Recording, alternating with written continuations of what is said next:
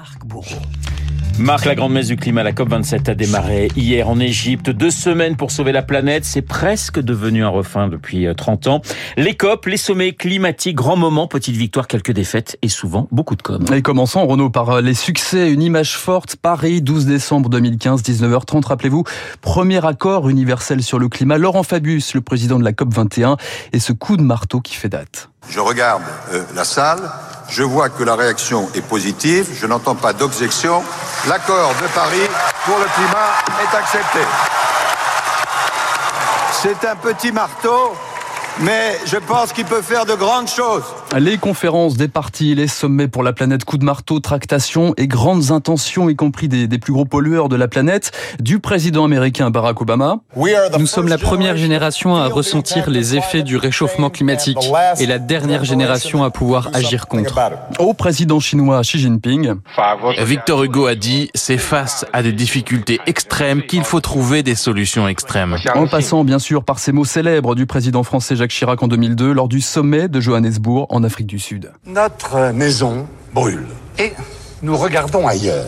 Nous ne pourrons pas dire que nous ne savions pas.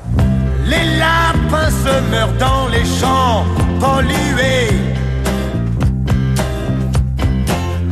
Ça, c'est pas la plus grande chanson de Johnny. Non, c'est hein. sûr, elle est plutôt méconnue. La France et les chefs d'État et ses chefs d'État, justement, très en pointe sur la question. 30 nuances de vert, Renault, de la prise de conscience de François Mitterrand au sommet de la Terre de Rio en 92, jusqu'à François Hollande et Nicolas Sarkozy. Que cette conférence soit surtout le début d'un processus, fixons-nous un nouveau rendez-vous d'ici 3 à 5 ans. Certains nous disent euh, il y a la crise et donc les questions environnementales peuvent passer de côté. Tel n'est pas mon raisonnement. Il faut changer de braquet pour cette conférence. Nicolas Sarkozy est l'image d'un chef d'État qui mouille la chemise contre le réchauffement climatique, comme ici à New York en 2009. Footing matinal dans Central Park. Le président de la République refait du sport publiquement. Image autorisée pour effacer tout malaise. Nicolas Sarkozy veut montrer qu'il est d'attaque, cœur battant, pour un long marathon diplomatique Ce n'est pas la peine d'être hypocrite. Ce n'est pas la peine de nous lancer dans les petits jeux diplomatiques ou politiques.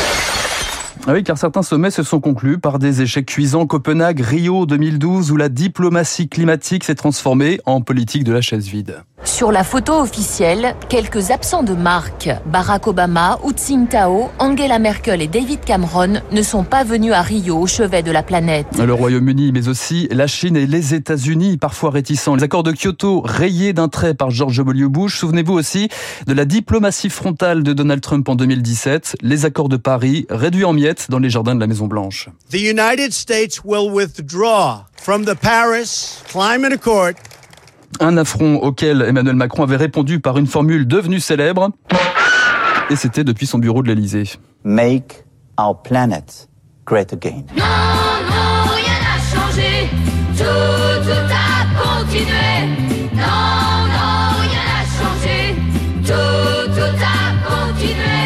Rien n'a changé. Les poppies, toute vraiment. la jeunesse de David Barrault. Mais oui, j'ai osé, j'ai osé ce matin. Rien, rien n'a changé vraiment. Bien, c'est le sentiment général que partage euh, la jeune génération, invitée traditionnelle de la grand-messe du climat, bien avant Greta Thunberg. How dare you? Il y avait la jeune Severn Kulis Suzuki, une Canadienne de 13 ans, et déjà des mots forts devant la centaine de délégations à Rio en 1992. I am afraid J'ai peur de prendre le soleil maintenant à cause du trou dans la couche d'ozone.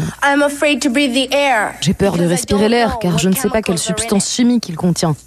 Vous préoccupiez-vous de ces choses quand vous aviez mon âge? Sommes-nous seulement sur la liste de vos priorités? Ce que vous faites aujourd'hui me fait pleurer la nuit.